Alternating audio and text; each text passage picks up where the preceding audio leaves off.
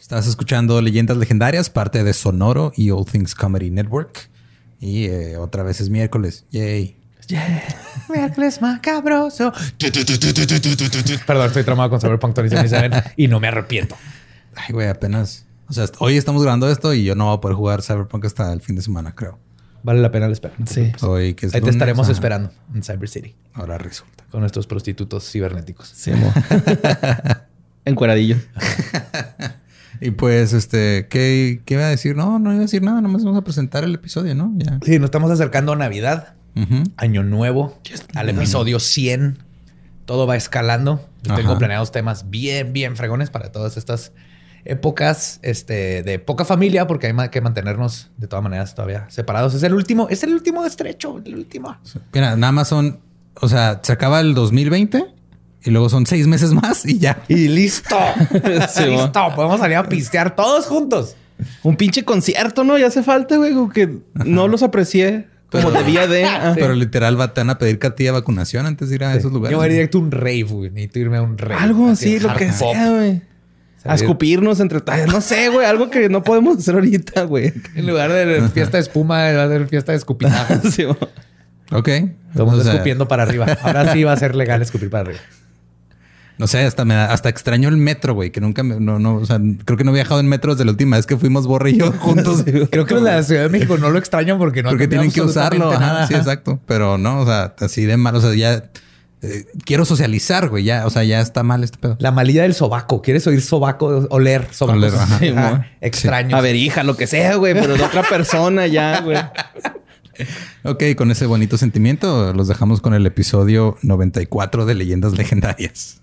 94. We got a bunch of fries, of course, because when you're Mickey D's, you got to get fries. Delicious. Frank wanted to stay and, and hang out in the McDonald's play place. Um, yeah, it was fun in there. It was, it I was fun, like, man. no, that's for kids, Frank. then he what are got you doing? stuck You on the can't- slide, and we were like, Frank, we got to get back to set. We got back in time, guys. We got back in time. Oh, yeah. McDonald's. Everyone has an order. Go get yours today. Ooh, ooh.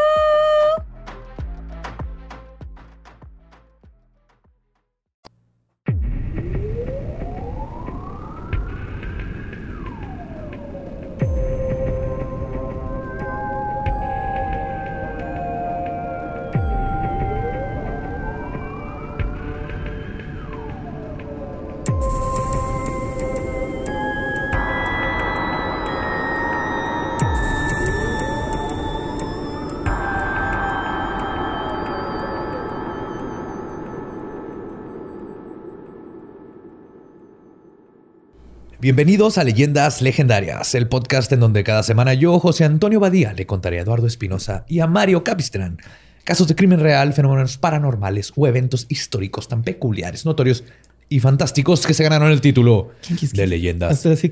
Legendarias. Y tengo un moco en la nariz.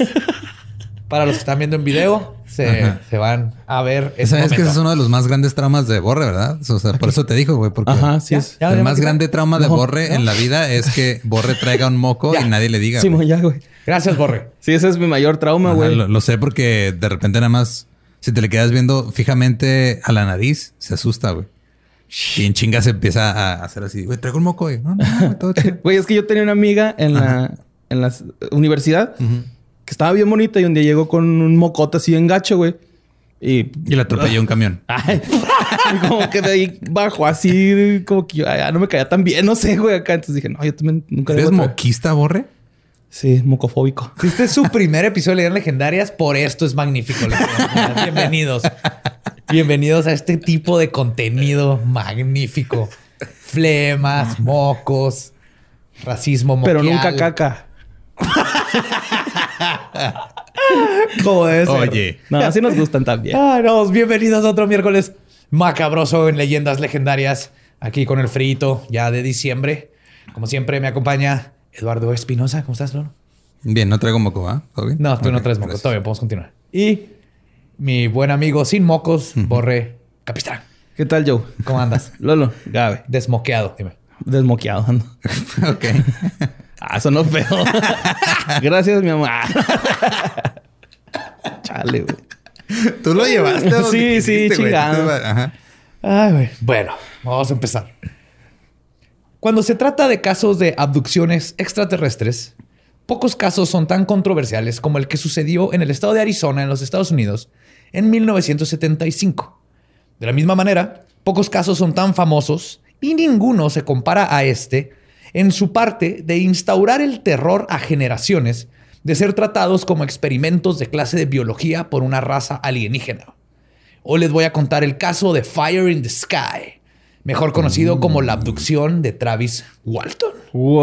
Wow. Y yo sé que tú viste la película hace poquito. Hace poquito, sí, Entonces güey. este episodio se los va a contar Borre. Bueno, miren, pues todo empieza cuando Travis está. Bueno, la película empieza con los amigos de Travis llegando desesperadamente al pueblo, güey. Cabrón, así. Llegan chocando árboles y la madre, güey. y Chocando entra- árboles. Sí, güey, chocan contra árboles, una troquita, así tipo Ranger. Llegan a un barcito o, o pareciera que es un bar, restaurante, fondita, no sé. Y cuando llegan. Sí, claro, Arizona es conocidísima por sus fonditas, Borre. pues no sé, güey. bueno, pues llegan los güeyes. Comida corrida.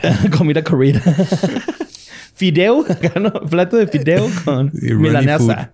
Sí, trae varo. Entonces, los güeyes llegan ahí y están todos pinches asustados, güey. Todos así de, ¿qué le pasa a estos güeyes? Porque como que eran muy vivarachillos, ¿no? Ajá. ¿Sí lo voy a contar yo, güey, neta? De hecho, llevaste ese chiste mucho más largo de lo Ok, que creí ok. que le ibas. Honestamente, creí que tu reacción iba a ser claro que no, Joe. es que todavía me acuerdo porque me gustó mucho la película, güey. Sí, es muy buena película. Ajá, sí pero está como buena. vamos a ver cómo es una película, ya te explico un poquito más, pero está exagerada. Vamos a ver el caso de de veras. Pero la película es buenísima, entonces veanla. Y si Muy no, te da pinches pesadillas. Eh, Obviamente es vieja, ¿no? Entonces tiene Sí, 90. mamones. Sí, ya. O sea, la vi en el cine, creo. Pero es todo un trip, güey. Ey, Yo lo vi cuando estaba bien chiquito. Creo que tenía como 10 años. yo tenía poquito más, estaba en prepa, creo. Sí, pues si te tocó en el cine de esas épocas, yo creo que más o menos. Sí. Ajá. Entonces, todo comenzó en la mañana del 5 de noviembre de 1975. Siete leñadores se encontraban trabajando en el Bosque Nacional Apache Stick Graves, cerca del poblado de Snowflake. Siete señores, siete se encontraban, leñadores, pero se encontraban posando para un calendario. en- Tres tristes leñadores posaban para un calendario. En Tres leñadores leninistas practicaban lenocinio. güey. Fotogénicamente. Escuchando a John Lennon. Junto a tres tristes tigres. Tigres. Con Pepe Pecas pica. Estaban en el poblado de Snowflake, en el estado de Arizona, en los Estados Unidos. Los siete hombres eran Travis Walton, su jefe y mejor amigo Mike Rogers, de 28 años, era el mayor de todos, Mike Rogers. De hecho, Travis era novio de la hermana de Rogers, Dana. O sea, era su jefe, su cuñado y su mejor amigo. Ajá. Se hubiera gustado optimizar relaciones personales. Estás hablando de leyendas legendarias. Verga, sí es cierto. Digo, no, no somos quien para hablar de eso, güey. Además de ellos estaba eh, Steve Pierce, John Goulet, Alan Dallas, Ken, Ken Peterson y Dwayne Smith. Los hombres estaban trabajando en turnos largos, usualmente del amanecer al anochecer. Y por anochecer me refiero a que se mete el sol. No. Sí, o sea, pero sí, me refiero a. me refiero a la definición literal de anochecer. Sí, no sé por qué pensé, pensé anoche así que hasta las 12 de la noche. Cortando árboles por un contrato que Rogers había ganado con el Servicio Forestal de los Estados Unidos. Rogers había ganado el contrato cobrando más barato que los demás en la subasta y cobró 27 dólares con 70 centavos por acre.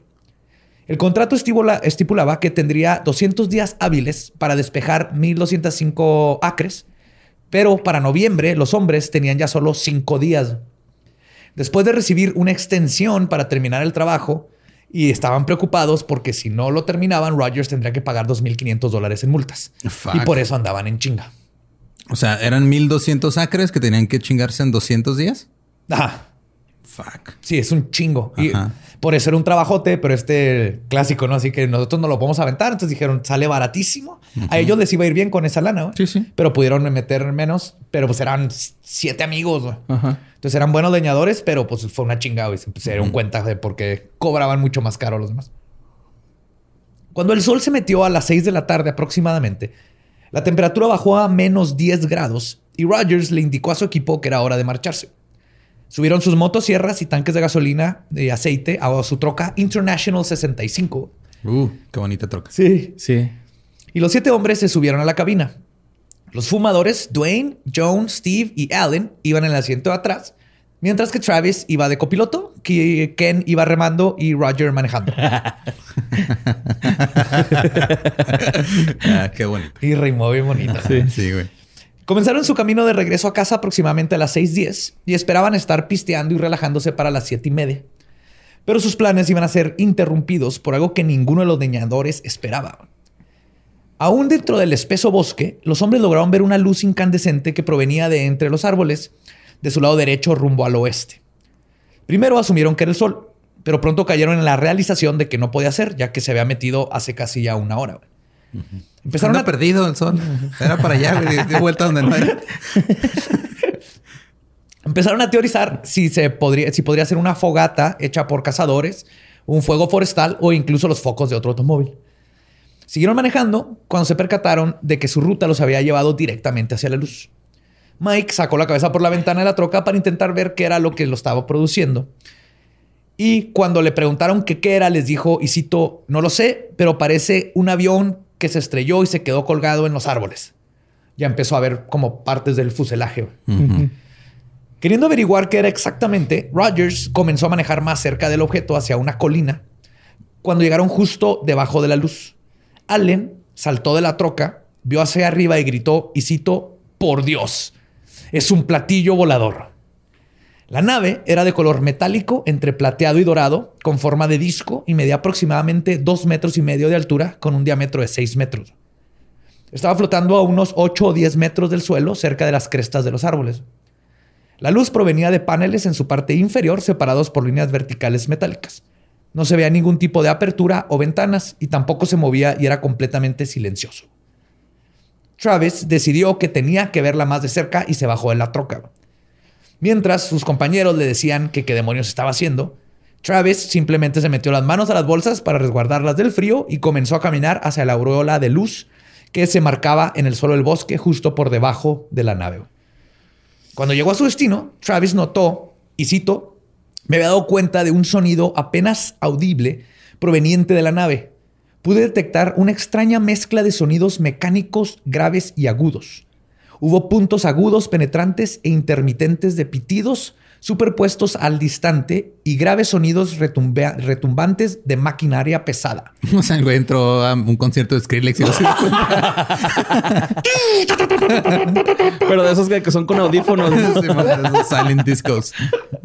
Ay, siguió diciendo. Los tonos extraños estaban tan mezclados que era imposible compararlos con cualquier sonido que pudiera recordar haber escuchado. Mientras su amigo Rogers le gritaba que se alejara del lugar, Travis comenzó a sentir que el aire cambiaba. El suelo y todo a su, a su alrededor comenzó a vibrar, como si la nave hubiera, se hubiera echado a andar. Perdón. Travis y los seis leñadores entonces vieron cómo la nave comenzó a tambalearse sobre su eje como un trompo perdiendo inercia. El sonido comenzó a tornarse ensordecedor y es entonces cuando Travis se tiró al suelo en cuclillas cubriendo sus oídos. Travis menciona que sintió una fuerza entumecedora, como el ser electrocutado pero sin el dolor, Ok. seguido de un sonido como si el aire estuviera crujiendo. ¿Se acuerdan que eso lo dicen Sí, mucho ajá, en abducciones? el- como, como que el cielo está eléctrico, el aire está eléctrico. Como si estuviera lleno de estática todo. Con todas sus fuerzas se levantó e intentó correr. Cuando hizo esto, sus amigos vieron cómo, si reaccionando a la huida, una luz verdosa salió de la azul verdosa, más bien, salió de la parte inferior de la nave y cubrió a Travis. Travis, por su parte, menciona que él ni siquiera vio la luz que sus amigos describen. Solo recuerda intentar correr y luego todo se puso oscuro. En la movie como que lo avientan. puf. O sea, la luz como que puf, lo avienta. Eso va- te voy a decir. Ay, perdón. Ya spoileaste. Pues que eres, cono- eres conocedor de este caso. Mm, Ya no voy a decir nada. No, porque la movie está bien hasta ahí. Ahorita vamos a ver en qué cambia mucho. Steve, spoiler, es en, en los aliens picándote la cola. Steve gritó: ¡Lo agarraron! Mientras veían cómo el cuerpo de Travis se arqueaba hacia atrás con sus brazos extendidos hacia Se los le dio lados. tétanos en el instante. Había pisado un clavo, agachado. Sí, hizo, su cuerpo se, hizo, se arqueó hacia atrás con los brazos extendidos hacia los lados, como en el póster, de hecho, el póster de la película. Luego vieron a su amigo ser levitado por la luz aproximadamente 30 centímetros y después ser lanzado unos 3 metros hacia el suelo. Dwayne exclamó que se fueran de ahí a la chingada. Rogers ya estaba intentando prender la camioneta cuando los demás leñadores se subieron apresurados. La internacional encendió y todos comenzaron su huida, dejando a Travis tirado en el piso del bosque. Los seis hombres estaban más preocupados porque la nave los estuviera siguiendo que en el destino de su amigo. Después de unos momentos, todos los leñadores se recuperaron del shock y recordaron a Travis. Este Rogers detuvo la camioneta y los hombres comenzaron a debatir. oh no, mi cuñado mejor amigo empleado. Hay que regresar por él. Voy a perder toda mi vida social en una sola persona. Ah, este, empezaron a debatir si debían de regresar por Travis. Dwayne estaba, Dwayne estaba seguro que Travis había sido desintegrado por el rayo. Sí, Bien, dra- bien drástico ese güey. Drástico. No, yo vi que salió, se salió hasta los Se zapatos. pulverizó, güey. No, y luego llegó ahí la policía. y me la nave flotó sobre mí y voló a Travis con su rayo láser. A huevo, sí. Ay, güey. Ah. Este, los otros lo corrigieron y le dijeron que no, ni mal que no seas pendejo, si lo vimos salir bola. De hecho, hasta se acuerdan cómo cayó como con el hombre en una piedra, güey. Y todo el mundo creyó que se había puteado bien, cabrón. Luego, este, Rogers intervino en la discusión y les dijo que bajaran algunas de las ramas que traían en la caja de la troca y gasolina para formar una fogata. Luego que unos iban a quedar ahí por si Travis regresaba, mientras que los demás iban a buscar ayuda al pueblo. Todos accedieron a este plan y en lo que estaban llevando a cabo todo lo que habían dicho, vieron las luces de un automóvil que se aproximaba a ellos. Rogers les dijo a todos que se subieran a la troca para alcanzar el auto y pedir ayuda. Antes de que, de que pudieran estar todos dentro del automóvil, lo que creían que eran luces de faros lentamente se elevaron en un ángulo de 90 grados y desaparecieron en las altitudes del cielo. Esto los asustó de nuevo y emprendieron su huida por segunda vez. Básicamente la nave que se había pelado ya con su amiguito. güey. A un kilómetro y medio de donde habían perdido a su amigo, el miedo de los leñadores se convirtió en vergüenza y decidieron volver a buscar a Travis. Cuando llegaron al lugar del avistamiento, buscaron más allá de la cresta, donde se habían puesto la primera vez, hacia el norte y luego hacia el sur, y no encontraron ninguna señal en ninguna parte. No habían objetos extraños, ni marcas inusuales, no habían quemaduras, huellas de tren de aterrizaje, ni alteraciones en el suelo. Que esto es común cuando aterriza, pero la nave esta nunca aterrizó. Tampoco se percataron de algún rastro de huellas de Travis, ni había evidencia de alguna lucha. Cuando estaban seguros de que habían buscado en todos lados y que ya no había rastro de Travis, decidieron regresar a su plan original, que era buscar ayuda en el pueblo. Había transcurrido aproximadamente una hora y media desde el incidente y el momento en que los le- leñadores arribaron al pueblo de Herbert, que era el más cercano, donde llamaron a la policía. Por miedo a que las autoridades los ignoraran si decían que su amigo el curioso se había bajado a investigar una nave voladora en el bosque que luego aventó una luz y lo hizo levitar y lo desapareció, solo dijeron que había desaparecido en el bosque. Pues es, es- técnicamente está ¿Es lo que pasó? Sí, Sin detalle. sin detalle. Ajá. Sí, sí. Que los entendería perfectamente porque yo sé que están pensando que el que le podría pasar eso es a mí. Los entiendo si se pelan y si a la policía no le dicen la historia completa. Así no, es que mi amigo andaba en un hospital embrujado buscando y se metió en una tumba y luego agarró un, un crucifijo No va a pasar maldito. eso. No tiene por qué. Pero, pero los entiendo si pasa. El sheriff Chuck Ellison fue quien llegó con los leñadores a tomar los datos del caso. Ya en persona, los hombres comenzaron a contarle la verdadera historia. Algunos aún en shock, otros con lágrimas en los ojos. A pesar de que la historia era increíble, Ellison notó la angustia de seis leñadores llorando frente a él. Sea, son hombres manly man. Sí, de que salen en el papel Bounty. Sí, son los de Bounty, güey. Son los que se rasuran y a los 10 Con minutos ya tienen barba. Ajá. Ajá. Sí, yo no sé qué es eso. Eso sirve para cortar árboles, güey. se- Y se usan mucho. los- Pues él decidió llamar a su superior, el sheriff Marlene Gillespie, quien le dijo a Ellison que iba en camino. Como una hora después llegó el sheriff, acompañado del oficial Ken Copeland, y a pesar de que ambos estaban escépticos de la historia, en realidad, la realidad era que había un hombre perdido en el bosque y su función era encontrarlo. O sea, fue, me vale madre. Sí, no sé Sí, si falta. fueron aliens o si fue un oso, pero hay que encontrar ese Ajá. hombre. Decidieron regresar a la escena del crimen cósmico y solo Pierce y Goulet, sí, ese es un crimen cósmico. Sí, güey. Intergaláctico. Solo Pierce y Colette decidieron no acompañar a los demás y regresaron a Snowflake. Cuando los oficiales y los leñadores arribaron al lugar, encontraron lo mismo que habían encontrado los amigos de Travis unas horas antes. Nada. Nada. Nothing. Sin caninos ni refuerzos y con temperaturas extremas que podían darles hipotermia a todos, los oficiales decidieron que lo mejor sería continuar la búsqueda una vez que saliera el sol. Rogers y Copeland fueron quienes fueron a avisarle a Mary Walton Kellett, la madre de Travis, sobre lo que había sucedido. Y ella le marcó a su hijo Dwayne Walton, al hermano de Travis, a las 3 de la mañana para avisarle lo que le había pasado a su hermano. Al escuchar esto, el hermano de Travis inmediatamente hizo el viaje a Snowflake para estar con su mamá. De hecho, cuentan que cuando hablaron a la mamá, que es súper seria, así de... No, Simón, mi hijo, ok, va, chido, este, pues, manténgame informados y todo. Que eso después sacó como sospechas de que por qué no estaba preocupada. Ajá. Pero en, en el libro, pues leí el libro y en otros, te hablan de que era una mamá que tuvo como 10 hijos. Y entonces no era que no estuviera preocupada, sabía que de nada le servía ponerse histérica en ese momento. Entonces nomás estaba. Ah, no como- mames, me quedan nueve, no hay pedo. No, estaba como tranquila, pero luego sí se rompió. Nomás en el momento ya sabía como nueve que. hijos. Tenía nueve hijos. Se lo llevo un ovni ya nomás. Me quedan ocho.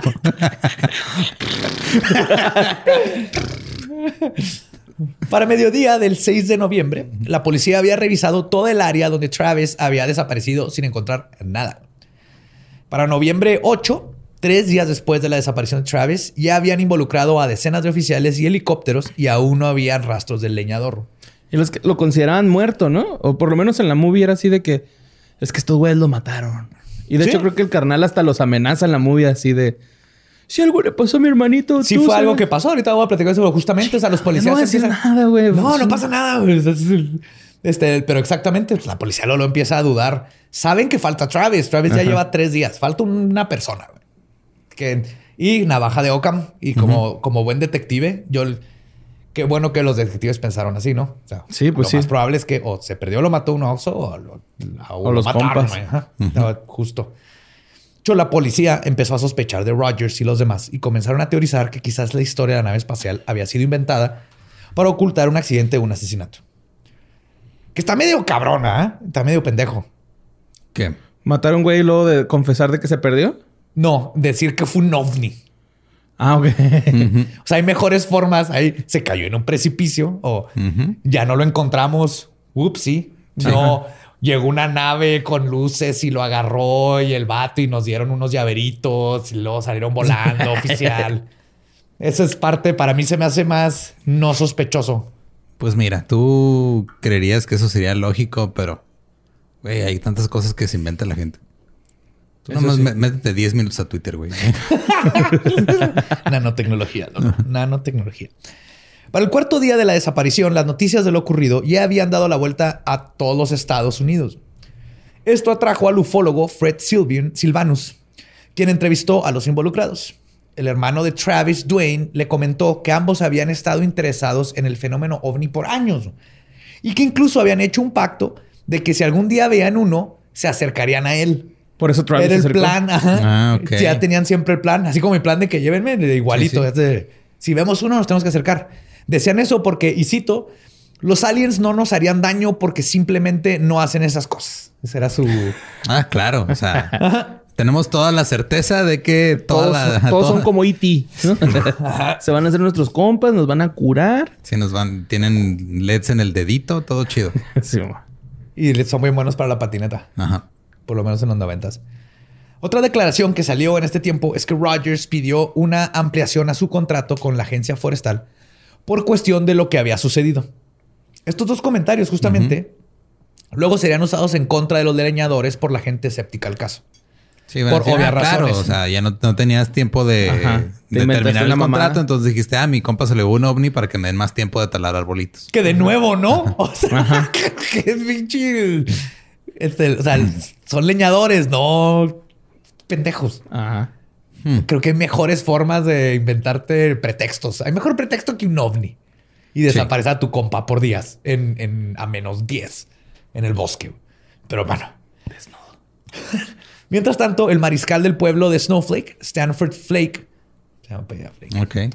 propuso que todo este escenario había sido orquestado por los hermanos Walton como una broma a sus amigos y que habían utilizado luces amarradas a globos amarrados a un temporizador programado y sincronizado con toda la puesta de escena. Ah, cabrón. Este güey sí se brincó el tiburón Sí, así de wow. Ah, sí, ok. Él, es de que, a ver, no. A ver, esa, no, esa teoría del ovni está bien estúpida. Déjenla, ahí les va una más estúpida que es la real. No, estos güeyes contrataron a un químico alemán que les hizo un cohete para asustar a sus amigos sin ninguna otra pista o evidencia y con solo hipótesis sobre qué pudo haber sido la nave. La policía simplemente podía ir a casa de Mary Walton a ver a su hijo y eh, a, ver- a verla, perdón, a ver si su hijo había regresado o si ella había encontrado algo más. Mary, quien desde el principio se había mostrado en control por la situación, finalmente se rompió en llanto. Y Dwayne le dijo a los policías que si querían volver a hablar con ella, deberían de hacerlo desde el porche de la casa y que deberían de dejarla detenerse y declarar cuando ella quisiera. Ok. porque ya la estaban hostigando diario, iban con ella. Y de hecho esta fue otra cosa que también usaron en contra. Así de que, ay no, primero la mamá ni se asustó y luego después, Ajá. ay no, luego la mamá no quería hablar con la policía. El 10 de noviembre, como respuesta al escepticismo de la policía y la implicación de que los leñadores pudieron haber tenido algo que ver con la desaparición de su amigo, decidieron hacerse una prueba del polígrafo, los leñadores. La prueba fue administrada por Cy Gilson del Departamento de Seguridad Pública de Arizona y les hizo preguntas como si le habían hecho daño a Walton, si sabían dónde estaba localizado el cuerpo, si en realidad creían que habían visto un ovni. Todos los leñadores pasaron la prueba. Y el sheriff Gillespie comenzó a retraerse de sus sospechas de homicidio y parte de él comenzó incluso a creer la parte extraordinaria de la historia. Que obviamente una prueba de un polígrafo no es Sí, exacto. no, eh, ajá, no es y a exacto. final de cuentas, único que si está bien leído, lo que comprueba es que tú crees que viste un ovni. No quiere decir que sí hubo un ovni. Ajá. O sea, nada más comprueba de que tú estás como firme en lo que estás diciendo. Ya, pero Muchas pruebas y no que son no estás correctas. nervioso y que... Ajá. Hay mil cosas que lo pueden cambiar, pero en un caso así, que le- a seis personas se Pero los estamos hacen, hablando de los setentas, güey. Los polígrafos les mamaban ese. Sí, pues era como lo más novedoso, ¿no? Para detectar mentiras. De todas maneras, ya cuando seis personas lo pasan, si es un poquito más. Siempre de todas maneras es nomás una herramienta. Ya hay estadística, ¿no? De- Oh. Ajá. Pero mientras los leñadores estaban intentando probar su inocencia y veracidad, Dwayne estaba recibiendo instrucciones de William H. Spaulding de la organización Grand Saucer Watch, que son una asociación de, de ufólogos, quien le dijo que si su hermano regresaba, que inmediatamente lo llevara a un doctor y que lo más importante era que guardara su primera orinada para que pudiera ser analizada. güey. Ok. Ahorita van a saber por qué. Yo dije, ¿what? Con su vaso y, tiki. tiene algo, tiene algo muy este astuto. Pues para ver si le dieron jugo de naranja alienígena, ¿no? Droga alienígena. De hecho, creo que eso lo hacen cuando te secuestran, ¿no? Eh, cuando te secuestran, te graban y te piden así también muestras. What? Ajá, sí, ¿Quién te graba? Lo acabo de ver en una entrevista, no voy a decir de quién. Pero cuando te secuestran, según esto, te graban, güey, porque luego todo se te olvida. O sea, como que Ah, ok. Ajá. lo, lo escondes, ¿no? Así de Sí, que, sí. fuck, güey, no quiero estar ya traumado. Y en ese momento lo vas a escupir todo acá. Pues de hecho, Estaba así, así, acá me amarraban así. Entonces, chance por eso, ¿no? Acá como que en corto, güey, fíjate qué tiene. Mea, para ver qué, a qué sabe. Sí, pues. Su, su doctor era Borre. sí me imagino. Tú vas a comprar una, una este, membresía en, este, en MUFON. Tú tienes que ser ufólogo, güey. Ok, Yo Te sí. veo así con tu batita llegando a este tipo de casos. sí, sí, sí me Eh, gusta. guárdame la orina. es que tengo un examen mañana. Haciendo buches, ¿no? Para- No, este bueno está limpio, mándame otra. Ah, esto güey me puso más loco. Pues esa misma noche, el lunes 10 de noviembre, habían pasado cinco días, Travis Walton despertó a la orilla de la carretera. güey. Cuando abrió los ojos, vio la misma nave que lo había secuestrado cinco días antes perderse en la oscuridad del cielo. Y la historia que tenía que contar sobre dónde estuvo durante todos esos días iba a traumar a generaciones de personas que vieron su historia en la película Fire in the Sky de los 90. Ah. Y aquí es donde les iba a decir el dato importante. El estudio que hizo la película sintió que lo que contó Travis le faltaba. Le faltaba... Punch. Le punch, faltaba- Le faltaban más... dinero para el Sí. box office. Entonces contrataron al escritor Tracy Torm de la miniserie The Intruders, que era una miniserie sobre aliens, para agregar más exámenes rectales por la nariz de los que verdaderamente sucedieron. Y están súper cabrones, güey, ¿no? Sí. Exámenes rectales por la nariz. Entra ¿no? por la nariz y hasta el recto. PCR anal. Pues después de unos minutos de haberse este, levantado, Travis se compuso y logró determinar que se encontraba en la carretera que llevaba al pueblo de Herbert. Sin ninguna otra opción, comenzó a correr hacia su destino. Llegó a una gasolinera unas horas después de su arribo espacial y de ahí mismo llamó a su hermana y a su cuñado Grant y les dijo, hey, I'm back, ¿no? Ya regresé. Ese mismo, este, este mismo Grant manejó a Snowflake para decirle a Dwayne de la llamada. Ambos hombres sospechaban que todo podía ser una broma. Pues ya es que todo el mundo sabía de lo de Travis. Dijeron, seguro es un güey que Sí, el son los güey. No es como que puedas mandar un WhatsApp. No, aparte, Ajá. en la movie yo me acuerdo que todo el pueblo, güey, está en contra de este vato, ¿no? De... Rogers. De, de Rogers. Ajá, todos así de...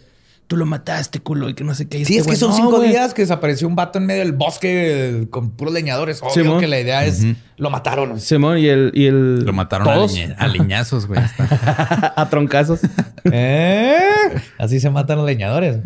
Tronco, Leñazos tronco, en el bosque. tronco vas a querer. Como la de Ranger Stimpy, ¿no? Que anuncian un tronco. Sí, mo. Pero bueno, a pesar de creer que posiblemente puede ser una broma, decidieron ir a revisar. Manejaron 53 kilómetros a Herbert y ahí en la gasolinera fueron recibidos por Travis. En el camino de regreso, Travis describió brevemente a los extraterrestres que conoció durante su encuentro con su hermano y su cuñado. Les los describió como bajos y calvos, dijo que su piel era blanca en lugar de gris y descubrió sus ojos muy grandes e inquietantes. Eran Ricardo Danaya, güey. Chiquito. Hola, ¿crees que te hable de mi, de mi nuevo proyecto de nación? Soy Ricardo Hablando en inglés, en inglés, chingo de gráficas. I am Ricardo. Anaya. I'm eh, Ricardo Anaya. This is Crispin. Le dieron una cobijita y unos lentes y un chaleco. Un tote bag con calcamonías. O en la, en la movie esos güeyes están bien creepy, güey. Sí. Así, cabrón, Si güey. eran más o menos así. Estas declaraciones sorprendieron a los dos hombres, por lo que, este, pero lo que sorprendió a Travis fue enterarse que había desaparecido por cinco días, no por una o dos horas, que es el tiempo que él sintió que habían transcurrido después de la misteriosa noche. güey. Lo se- llevaron al planeta de Miller de Interstellar, güey, ¿no? Mm, ah, güey. ¿Dónde sí? Dwayne. Ay, ¿eh? perdón. No, es que le, le hicieron la prueba esa del hisopo, güey. Ajá. Entonces, pues yo creo sintió que todo fue así, ¿no? De volada. Dwayne le comentó a Travis sobre lo que el doctor Spaulding le había dicho de ir con un médico que él conocía, o sea, el doctor Kiga Spaulding, y recolectar la primera orina y que le dieran una revisión. Los tres decidieron ir con él primero, o sea, con el que le recomendaron. Entonces manejaron hasta la ciudad de Phoenix, Arizona. Y llegaron con el doctor Lester Stewart. Se decepcionaron y se emputaron bien cabrón cuando se enteraron que el doctor no era un doctor médico, sino un hipnoterapeuta, güey. Mm. Ok. Sí. Molestos, mandaron a la verga al doctor Hipnosis y a Spaulding y manejaron de regreso a la casa. O sea, ¿no recolectaron la orina? Ahí no. Ok. Nomás se fueron. Ay, chato aguantando esa madre, ¿no? Como nosotros en el podcast, güey. El Nosotros, habla por Bueno, yo y yo. Eh, ¿por qué tú no orinas? Sí, es cierto. Porque ustedes toman como al tres veces el ritmo que yo, güey, tal vez. Sí, no te llevamos dos, ya lleva medio. Yo llevo media cerveza, ustedes van a la tercera. Eh, esta es mi primera, güey. Y las de hace... Ah, bueno. a las de antes de... Eso sí. Pues la noticia del regreso de Travis se esparció rápidamente y Dwayne recibió, entre muchas otras llamadas, una llamada telefónica de Coral Lorenzen de la Organización de Investigación de Fenómenos Aéreos, conocidos como APRO, en este, siglos en inglés, que es un grupo de investigación ovni. Lorenzen permitió eh, hacer arreglos para que Travis se reuniera con dos médicos reales. Un médico general llamado Dr. Joseph Saltz Y el güey, sí, neta, pero mándenlos ya que tengo un chingo de ganas de mear. y un pediatra llamado Dr. Howard Kendall. Los hermanos estuvieron de acuerdo y el examen comenzó esa misma tarde. Entre la llamada de Lorenzen y el examen se involucró el National Enquirer, un conocido tabloide estadounidense, y un reportero del National Enquirer llamó a Lorenzen y, y le prometió financiar la investigación a cambio de la cooperación de APRO y el acceso a la familia Walton. Sí, es de, yo les pago todo, nada más déjenme publicar este Ajá. pedo para vender mi, mi tabloide. ¿sí? Y dado que el Enquirer tenía recursos significativamente mayores que eh, APRO, Lorenzen aceptó sin imaginar que el tabloide terminaría complicando las cosas para todos los involucrados porque mandó a la verga todo con, como periódico amarillista que es. güey. Pues claro, güey. Pero- Es como... Pues es este como una mezcla entre Una alarma, un TV y novelas y... Sí, es como si llega alarma y Ajá. te compra tu historia. Obviamente lo que salga ahí va a quedar automáticamente quemado con el color amarillo. güey. Pero de todas maneras, Lawrence aceptó sin imaginar que iba a pasar esto. Secuestró la.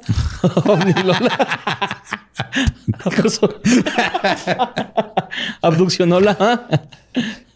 El examen médico de Walton determinó que estaba relativamente bien de salud, considerando todo.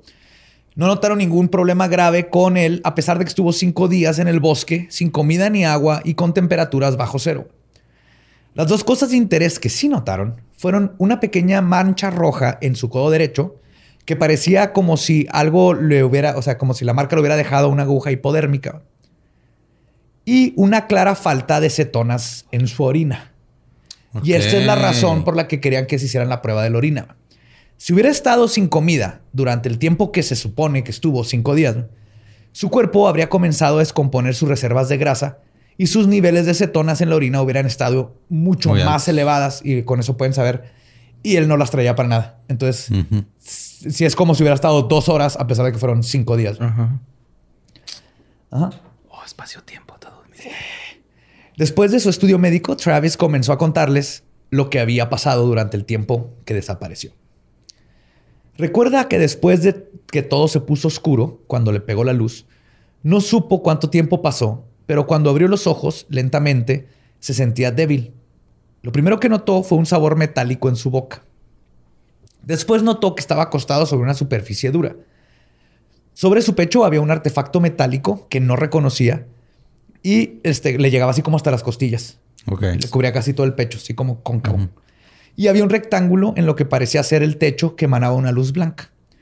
Cuando pudo enfocar sus ojos, se dio cuenta que el techo tenía una forma triangular o de trapezoide, con la parte más ancha apuntando hacia sus pies. De repente, su memoria de los sonidos mecánicos y la luz comenzaron a regresar. Le dolió la cabeza y lo primero que pensó fue que tuvo algún accidente y ahora estaba en el hospital. Esta deducción solo duró unos segundos, cuando de repente, frente a él, vio con horror a una criatura viéndolo cara a cara. Era un humanoide con ojos luminosos, color café grandes y piel casi blanca. Y cito, parecía un feto humano gigante. Me empezó a decir que los Rubén. pobres son pobres porque quieren y que Traía chaleco, pantalón kaki y mocasín. Y se llamaba Crispin. Hola, soy Crispin. Yes, Ricardo Anaya. soy su candidato.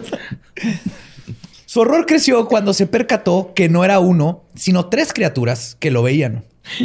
Todas medían menos de metro y medio y traían puesto coveralls color naranja. Esos no vienen en la película. No, es que creo que en la película son rojizos, güey, y ojos chiquitos.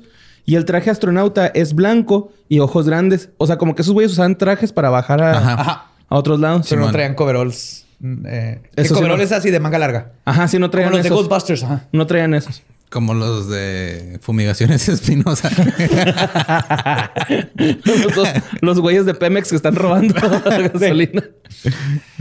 Travis, cuando los vio, se levantó de la mesa, mientras al mismo tiempo le tiró un putazo intentando golpear a los dos humanoides que estaban a su derecha. Logró golpear a uno con la parte de atrás del brazo y rápidamente se puso de pie, con la mesa entre él y los aliens. ponte, ponte a pensar en los aliens, güey. O sea, ese güey, el guy que le pegó, seguro un practicante de medicina, güey. Vamos a hacer tus prácticas a la tierra. Está bien chido, güey. No pasa nada. Era Su primer día le ponen un codazo en donde debería ir su nariz. Y otro cabrón de otro planeta, ¿no? Ay, güey, no mames. ¡Ah, cabrón! culeado, güey. Me. Ah, rabiosos, güey. Me caga que mandan a tierra. Estoy culero allá. Que me mandan a Alpha Centauri, güey. Está puro pescadito bonito. Aquí los chis humanoides. Chis humanos. En su servicio. Sí. Hola, bienvenido a Spa Crispin. ya se le van a hacer masajito. Usted se ganó un premio todo ¡Ah! Putazo. Pues el, el Travis, al intentar retroceder, se topó con una mesa que contenía lo que parecían ser instrumentos médicos que no reconocía. Sí sé que eran muy finitos y todo, por eso asume que eran médicos. Pero de hecho le dio miedo agarrarlos porque se vean, no sabía qué eran y dijo, "Tal vez son filosos a tétanos. Pero entre ellos, obviamente eso no dijo. Es lo que te preocupa en el momento. Sí, güey, sí, güey, es lo que, más miedo te puede dar A en mí ese sí me daría momento. miedo. A tétanos, güey, no sé dónde estuvo.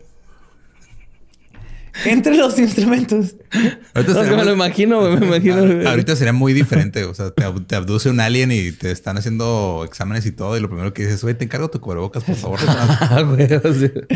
Entre los instrumentos había un recipiente cilíndrico de vidrio, güey, como de 30 centímetros.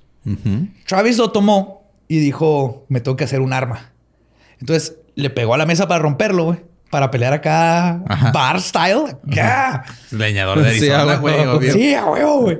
Será así de que, ¡Órale, cabrón! Vente, hijo de tu puta madre. ¡Vente, chingada madre! ¿Qué quieres? ¿Quieres? Pero cuando le pegó no se rompió, güey. y no se rompió, le pegó, no se rompía, güey. Entonces no era de vidrio, de que era transparente, güey. De todas maneras, este también se dio cuenta que cuando se levantó el artefacto metálico que traía en el pecho, se cayó al suelo haciendo un sonido pues metálico. Es por eso sabe que era metálico. Y comenzó a emanar luces verdosas que emanaban de la parte inferior de la extraña máquina, las alcanzaba a ver en el piso. Sí, o sea, Como se que le cayó estaba como, que, escaneando ajá, como el- que estaba escaneándole el... Su corazón. Como con el que te tomas el oxígeno en el dedo y toda esa lucecita verde. O los relojes. Cuando esto sucedió, las tres criaturas, cuando trató de... Se cagaron de la risa. Las tres criaturas... ¡Meco! ¡Estúpido! ¡Estúpido! Digo, este pinche humano está pendejo. Uno de ellos grabando, ¿no? Para el Facebook de los aliens acá. Haciendo un TikTok. Sí, un TikTok. Costas Sí, cagado de risa. Miren, ese pendejo cree que va a quebrar el... El, el- El Franco. Material indestructible que descubrimos hace millones de años. Que Cuando sucedió todo esto, las tres criaturas comenzaron a caminar hacia él. Así que Travis, arrinconado, comenzó a gritarles amenazas verbales con la intención de asustarlos. Ahí es donde empezó. ¿Qué, culero? ¿Qué? ¡Árale, pinche Crispin, lánzate! ¡Hola, pinche nano! ¡Vente, culero! ¿Quieres más? ¿Quieres más? Los aliens se detuvieron por un segundo y luego continuaron acercándose hacia él lentamente. O sea, no- para nada eran amenazantes. Estaban así como, eh, compa, cálmele, cálmese. Se van a huevo. Le vamos a poner su polish, ¿no? Aquí es cuando pudo verlos con más detalle. Y cito. Sus delgados huesos estaban cubiertos de carne blanca con aspecto de malvavisco. Llevaban puestos un coverall de una sola pieza, hecho de un material suave, parecido al terciopelo, de color marrón anaranjado. No pude ver. No, no, no. Ah, Creí que te estás riendo de- del traje de trabajo. No pude ver ningún grano o tejido en el material, como se ve en la tela. De hecho, su ropa ni siquiera parecía tener costuras. No vi botones, cremalleras ni broches. No llevaban cinturones. Las prendas sueltas y onduladas estaban recogidas en las muñecas y tal vez en los tobillos. No tenían ningún tipo de, cuello levantado. Llevaban calzado sencillo de color canela rosado. Eran zapatitos. Ah, estilerotes van los Eso quiere decir que no eran fantasmas porque los fantasmas no usan zapatitos. No pude distinguir los detalles de sus zapatos, pero tenían pies muy pequeños, alrededor de una talla de 4 según mis cálculos. Ok. Eran puma. Era Bubble Gabbers. Los que huelen a plasticote, güey, del Soriana. que, que nomás lo cambiaron a huelen a chicle. No, Sí, huelen a huelen a plástico. Huelen a chicle masticado que le pasó un camión encima, pero huelen a chicle. Sí, huelen a cáncer en 15 años. Cuando extendieron sus manos hacia mí, noté que no tenían uñas. Sus manos eran pequeñas, delicadas, sin pelo. Sus finos dedos redondos parecían suaves y sin arrugas. Su piel suave era tan pálida que parecía tiza, como de marfil. Sus cabezas calvas eran desproporcionadamente grandes para sus débiles cuerpos. Tenían cráneos abultados y de gran tamaño una estructura de mandíbula pequeña y una apariencia poco desarrollada en sus rasgos que eran casi infantiles. Sus bocas de labios finos eran estrechas, nunca las vi abrirse. Este güey los describe como si se, lo hubiera, se los hubiera jaineado. Sí, ¿verdad? ¿verdad? Se hubiera dado un faje, güey, con estos Y me cabrones. vio con sus ojos Sí, cafés. Delicados y ter- aterciopelados. Me tocó el pecho. Sus nalgas de marfil eran firmes como Y la madera en mis pantalones. Sus nalgas de marfil eran firmes como el marfil. y el leñador no es poeta, güey. ¿Sí? ¿Qué esperas de este pobre hombre, güey?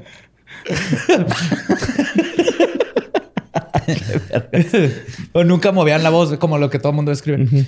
Al costado de sus cabezas, a ambos lados, había pequeños lóbulos de orejas arrugadas. Sus narices redondeadas en miniatura tenían pequeñas fosas nasales ovaladas. El único rasgo facial es que vienen con símbolos de exclamación. El único rasgo facial que no parecía subdesarrollado eran esos ojos increíbles. Esos orbes relucientes tenían iris marrones dos veces más grandes que el de un ojo humano normal. ¡Casi una pulgada de diámetro! el iris era tan grande que incluso partes de las pupilas estaban ocultas por los párpados, lo que le daba a los ojos un cierto aspecto felino. Se veía muy poca parte blanca del ojo. Wow. No tenía ni pestañas ni cejas. Obviamente parte de esto es escrito bonito porque alguien le ayudó a escribir el libro, ¿verdad? Sí, claro, Pero esta claro. es la descripción del- citada de Travis de lo que vio. A pesar de los gritos amenazantes, los pequeños aliencitos nunca le hablaron ni mostraron alguna señal de miedo o de Violencia. agresión contra Travis. Que es todo lo contrario a lo que enseñan en la película. Sí, en la película sí lo- Explícales qué pasa en la película, Borre. Los... Cuando El- lo agarran. En la película, güey, el güey está como en, en estas- Sale de un condón, ¿no? Sí, Primero. güey, está como en este pedo donde está Matrix Neo. Ajá. Ya es que como que abre así una placenta y lo sale. Sí. Sale así un líquido bien mamón. Y luego el güey como que encuentra un túnel, güey, en la... En esa madre y se va arrastrando. Y ahí llega una parte donde el güey se da cuenta que no, no hay gravedad, ¿no? Gravedad cero. Así el güey anda acá flotando y la madre y como que le empieza a agarrar la onda. De repente se encuentra estos güeyes y estos güeyes lo ven y lo someten, pero culero, güey. Le empiezan a meter un chingo de instrumentos por Sí, los ¿no? ojos, Y- por la y- nariz, la boca. En el ombligo, creo, ese me acuerdo. de- Por todos lados, güey. Le meten un aparato. Pero esa parte está bien tripiante, güey. Es que esa fue la que traumó a todo mundo. Sí, güey. esa- Yo creo que esa parte es la que más trauma en la, la película. Y Digo, no sé si la viste en hace esos años. mejor película eso que ¡cling! y que no se rompa el, Ajá, sí. el recipiente. Y que les empieza a hacer de pedo, güey. Ajá. Sí. Y sí, Sí. está... Bueno, sí está... Sí, en esa, o sea, ya e- esa escena me imagino a Seth Rogen, güey, en una película de comedia que lo secuestran. O sea, hay una donde Seth Rogen secuestra a un alien. Sí, la de Paul. Paul. No lo secuestra. Él es la voz. hacen amiguitos. Él es el doblaje. Es el- Él es es el- Paul. Él es Paul. Ajá. Sí, cierto, él Son Paul. Simon Pegg y Nick Frost. Pero sí, ya vimos por qué cambiaron la película, el- ese trauma donde te pican por todos lados. Ay, güey, está bien culero. Porque Sí, están está feos, güey. Uh, perdón, no me quedó. Ah, ah, sí. No le mostraron ninguna señal de agresión ni nada. Pero cuando él intentó volver a atacarlos, los tres lentamente retrocedieron por la única puerta que había en el cuarto y viraron a la derecha para perderse en el pasillo Sí, exterior. Ay, ahorita volvemos ya. Sí, a la verga pedo, con este güey. No me pagan lo suficiente para lidiar con este pendejo. Pinches humanos. Sí se fue. pinches prácticas que nos mandan. Los odio. Al percatarse que lo habían dejado solo, Travis no perdió el tiempo para emprender su vida. Abrió YouPorn y se. Antes de que regrese. Salió al mismo pasillo donde ya no encontró a los aliencitos y lo siguió hasta llegar a un cuarto que parecía el cuarto de control de la nave. Ah, ¿lo siguió? O sea, siguió el pasillo, no los el pasillo, Ah, ellos ya andaban- él siguió el único pasillo donde estaba. Las paredes comenzaron a dejar entrar luz y fue cuando notó que se habían vuelto semitraslúcidas. Y lo que estaba observando eran las estrellas en la parte exterior de la nave, no luces. Uy, eso está más trippy, güey. Sí, era como metal translúcido. Ajá. Se sentó sobre una silla que era demasiado chica para él y observó hileras de botones iluminados y una palanca en forma de T. Apretó algunos de los botones, porque si hay botones los tienes que, les Ah, tienes que huevo, picar, claro, No importa ajá. dónde estés, no importa con las circunstancias, hay un botón, le picas. Pero no sucedió nada. Luego, este, eh, intentó, decidió mover la palanca y a través de la pequeña ventana metal que estaba, podía ver en relación a las estrellas que la nave se estaba cambiando de curso. ¿Por, por mover los botones? No, la palanca. Por la palanca. Ah. Ajá. Este, a mí me pasó en un jale, güey, que una vez, güey. Pues, en un jale, güey, andaba moviendo unas... No me acuerdo que andaba moviendo unos archivos y luego vi un botón y le piqué, le piqué un chingo de veces, güey. Pues no llegó la shota, era el del arma, güey, acá para los asaltos. El botón de pánico, El sí. botón de pánico, llegó un chingo de shotas y acá yo, ay, ¿quién picó el botón? Y lo yo, y sorry, fui yo. Y me pusieron un cagadonzote, me acuerdo. Yo de niño en mi... me- Cuando... el- una de mis conclusiones cuando me atropellaron, que abajo el carro, o sea, me pegó en la cabeza y que dejó el carro y me llevaron al hospital. Y me acuerdo de niño, tenía como 5 o 6 años. Había un botón y tal, estaba pique, pique, pique. Y entró la enfermera. Era el que llaman enfermera, Pero yo me hice el dormido. güey, Porque me dio pena. sí. Y la enfermera Yo una vez piqué un, un botón así del... de- porque aquí en México nunca funcionan esos pinches botones, güey, de cuando le picas para hablar en el elevador, para ¿Y sí te pedir ayuda. ¿Y funcionó? Y en, un- en, en- en unas oficinas en El Paso lo piqué este, y sí funcionó y me culié y me bajé el elevador. Claro, güey. Esos botones te comunican al más allá, güey. Es lo que Por eso comunican al más arriba o al más, más, abajo. arriba. Es metafóricamente el cielo y el infierno. Dice que después de unos segundos de que le movió, que le había movido, pensó que si estaba en una nave voladora, posiblemente iba a terminar causando que se estrellara, siendo que es leñador, no piloto, güey. Como dijo. José José, va. Leñador, no piloto. Pobre alien, ingenuo charlatán. que fui, que fue leñador. Fue abducido por querer ver. ser fenomenal. ¡Auch! Bueno, Estrellas, Sí. Única- cosmos y planetas. Creo que la única persona que ha arruinado la carrera de José José, pero que ustedes dos es José José. Sí. no podemos hacerlo mal. O sea, cuando se pensó en eso, dijo, sabes que mejor no les pico nada. ¿verdad? Estoy desesperado por escapar, pero no estoy ya, me estoy pasando vergas, puedo matar a todos. Entonces se levantó de la silla y cuando volteó hacia la puerta por donde había entrado, parado frente a él estaba parado lo que solo puede, podía describir como un ser humano de dos metros de altura con un casco de cristal sobre su cabeza. Le mandaron a la guarura. así. Chiquilín. y ahí va.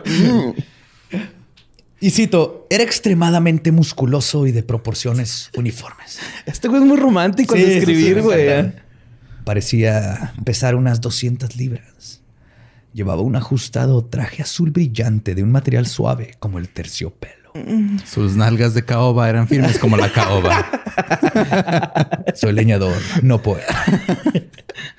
Sus pies estaban cubiertos con botas negras, una banda o un cinturón negro envuelto alrededor de su cintura.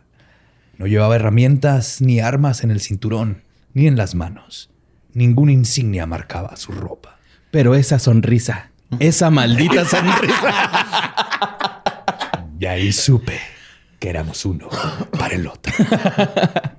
I love you, baby. Por eso, por eso se llama Fire in the Sky, güey. Es cuando Es se fueron a la sexual. recámara y. ¡pum! Fuego intergaláctico. Fuego. Sexy O la, se- time. o la sensación de ardor que le salió después en la ingle cuando regresó a la Tierra. Una de las dos. Sí. Por eso le dio una infección en el codo, güey, ¿no? en vez de fisting hizo un Elbowing. codisting. El- Elbowing. Elbowing. Igual que los otros, el humanoide no dijo ni una sola palabra. Solo tomó gentilmente a Travis del brazo como para indicarle que lo siguiera. Travis, que le estaba gritando amenazas, dejó de gritarle cosas y accedió. Obviamente, ah, llegó el batote así bien guapote, mamado. No tienes que decir nada. Grítame más cosas diciéndole. Pégame tantito. ¿Qué estúpido? ¿Me vas, a, ¿Me vas a coger o qué? Ahórcame. ¡Tráete el frasco! ¡Tráete el frasco! Oh, por One Guy, One Cup. ¿Lo dijiste? No, güey. Ah, ok. Acuérdate que este no se quiebra. Exactamente. Este no se quiebra. Ah, fui otro. Oh, güey. One Guy, One Cup debería tener uno de esos Ajá, frascos. Pero Era one, como one jar, ¿no? One Guy, One Cup. Yo me No, lo sabía. jar. Bueno, Sí, porque era un frasco. Bueno, no lo googleen. Sí, por favor. No, no, lo eh, no, vean, sí güey. no lo Neta, no lo vean, güey. siempre decimos que no, este no. Sí, no neta, este no. este no. No, no, no. Pero aquí eh, también coincide con muchas historias donde como que los grises son como ayudantes. Hasta muchos ufólogos teorizan que los grises son como robots bio, como biomáquinas que vienen a explorar. ¿Sí? Nosotros tenemos el Curiosity en Marte. Ajá. Ese es nuestro gris. Eventualmente vamos a tener un chorro de tecnología para hacer como androides, como los de Alien, ¿no? Ajá. así Nomás estos pequeñitos. tienen la forma gris. Entonces, una teoría es que los grises son como probes que vienen a, a ver planetas y buscar. Y aquí le pasó eso a Travis. O sea, Qué bonita teoría. Una teoría que yo me estaba imaginando era terrible, que era que habían esclavizado un, un planeta Un de- aliens pequeños y los usaban de, De de esclavos, güey. Güey, pues salen de la tierra en parral, güey. O sea, no es muy difícil, yo creo. Yo creo que hicieron mejor trabajo en una nave que en el patio. Mi de mamá un me niño. dijo que sembrara aliens. Sí. y sí, güey, son jarochos en el espacio, güey, acá. Ah, un saludo a los jarochos. Qué bonita música hacen, cabrón. Sí, güey. Sí. Pues se los llevó, eh, él se lo llevó y atravesaron un par de puertas. Después de unos minutos, estas se abrieron, otras las últimas, y una luz calurosa penetró el cuarto. Por primera vez desde que había comenzado esta experiencia, Travis se dio cuenta que estaba sintiendo una brisa y respiró lo que parecía ser aire fresco. Porque dice que no, pues no se había dado cuenta, ¿no? Que antes el aire estaba metálico y, y raro. Como aire de hospital. Sí, ándale. Sí, exactamente. Pero rápidamente se dio cuenta que solo había salido de una nave para entrar a otra. Estaba dentro de lo que parecía ser el hangar de una nave nodriza. En forma era casi idéntica a la que lo había secuestrado, pero era muchísimo más grande por dentro. Pudo ver tres naves más como la que había en la que había llegado. Y estas naves también eran un poco más grandes que la nave que lo transportó y carecían de tren de aterrizaje. Simplemente se balanceaban perfectamente sobre la media esfera que formaba la parte inferior de estas. Ok. Ajá. El alien guapo lo siguió, lo guió. la lengua. Se la me me imagino guapísimo. Ya me lo voy a manejar. Ya me, lo voy a imaginar como Fassbender en Prometeo, güey. Ya, ya. Yo lo estoy imaginando como calamardo guapo, güey. Cara de Silvestre Stallone. así. Mamadísimo. el Yo hijo me su imaginaba como madre. Chayanne con pelo largo. güey. Uy, Chayanne. Pum. Chayanne. No Ok. me sé canciones, se me olvidaron las canciones de Chayanne. Bulería, bul... Ah, no te No, es David Bisbal, güey. Yo alien- estoy mamando. Pero el alien guapo lo guió a través de varios pasillos sin decir una fiesta en América. Perdón. Sí. Ah, huevo. Sabía que estaban ahí. Sabía que estaba estaban ahí. de Torero, pero... Torero. Ah, Torero. Es que creo que me hicieron cuando estaban escuchando Fiesta en América y la trajeron unos genes. El alien guapo lo vio a través de varios pasillos sin decir una sola palabra hasta que entraron en un cuarto amplio con techos blancos y altos. Este cuarto está... ¿Nota ninguno de los dos? No, sí, lo estamos dejando pasar, Ajá, güey. gracias, Estamos siendo, gracias, estamos, no estamos había- siendo mejores personas. Mira, yo o ya sea, nada más nos volteamos a ver, Borre y yo, como ya, cara de, ya, güey. Ya varias son así, güey. De... Por, por primera vez estaba perfectamente listo sentimentalmente No, no, bien, porque busqué y no hay otra forma de decir techos blancos. el techo es blanco y el pues, techo blanco. Así Pues es. no, gracias, No hay pero- otra forma de escribirlo. Pero sigue la lista. Pero gracias, gracias por su comprensión. Gracias por no cortar mi narrativa. No, tú, tú la cortaste por tu decepción.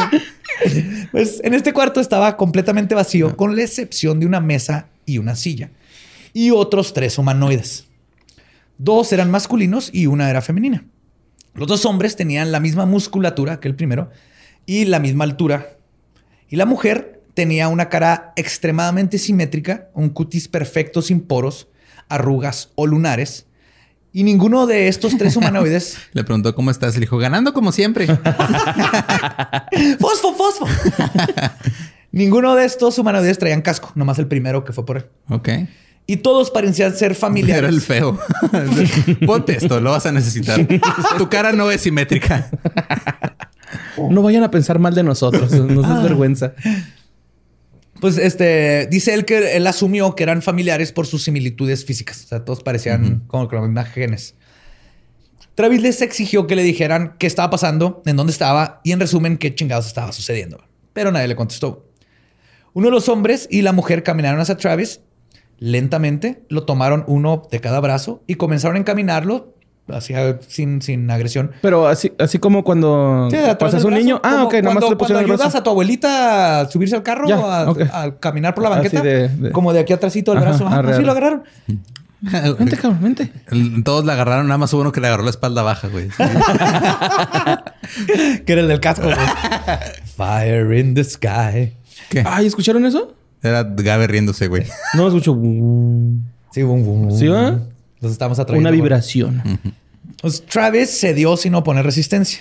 Al principio, cuando llegó a la mesa, este, bueno, perdón, no al principio, cuando dijo, ok, chido, ¿a ¿dónde O me sea, llevan? puso ¿A dónde vamos?" resistencia al principio. Y luego cuando llegó a la mesa dijo... no, al contrario, o sea, no puso resistencia al principio y ya. luego llegó a la mesa y sintió que querían que se acostara de nuevo. En- ya venía de la otra mesa y dijo, no, thank you.